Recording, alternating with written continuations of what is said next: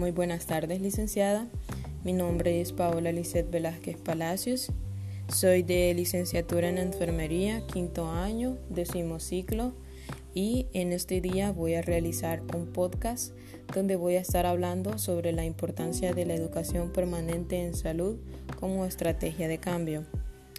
Muy bien, para empezar, la educación permanente en salud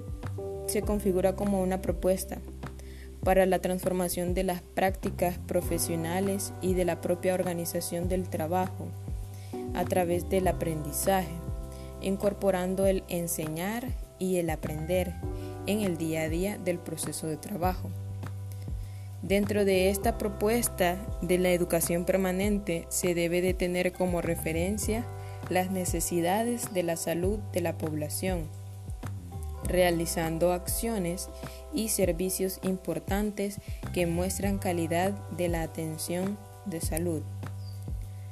Los procesos de educación permanente en salud son caminos que estos llevan a la construcción de nuevos modos de producción de cuidado, donde nosotros como profesionales de la salud debemos de formarnos ideas para o formas para planificar que exista una relación entre nosotros como profesionales y nuestros usuarios, protagonizando distintos saberes y quehaceres, y que en estos espacios colectivos van estableciendo la reflexión y el análisis sobre los desafíos encontrados, los avances alcanzados y los nudos críticos a ser superados para mejorar la calidad de atención de la salud que le estamos brindando a nuestros usuarios. También eh, la educación permanente en salud es conocida como una propuesta de acción estratégica, que esto lo único que nos va a permitir es contribuir a la transformación de las prácticas de la atención en la salud así como la organización de las acciones y servicios, como también a los procesos formativos y prácticas pedagógicas.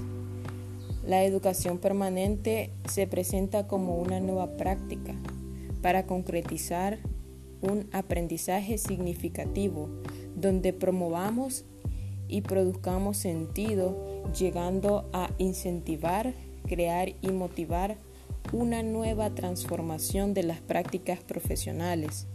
Pienso que una acción, reflexión crítica sobre el hacer del cotidiano profesional, llevando cambios de conducta. La calificación profesional debe considerar procesos estructurados a partir de la problematización del proceso de trabajo, con la propuesta de llegarse a una transformación de prácticas y que cambiar envuelve varias fases de transformación que solo se va a concretizar con instrumentalización de la práctica. Este cambio se torna un desafío muy grande cuando se trata de cambiar la forma de pensar. Una vez que las prácticas de la salud está muy enraizada a los modelos biométricos que por muchos años denominó la forma de atención de salud. Se cree que la educación permanente en salud venga a contemplar las iniciativas de los cambios en el modelo asistencial a partir de los cambios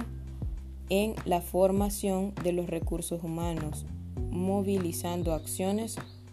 junto a los diversos actores generando impactos positivos sobre el sector de salud, programando y perfeccionando las políticas públicas en constantes construcciones en el proceso de trabajo en salud. Muchas gracias.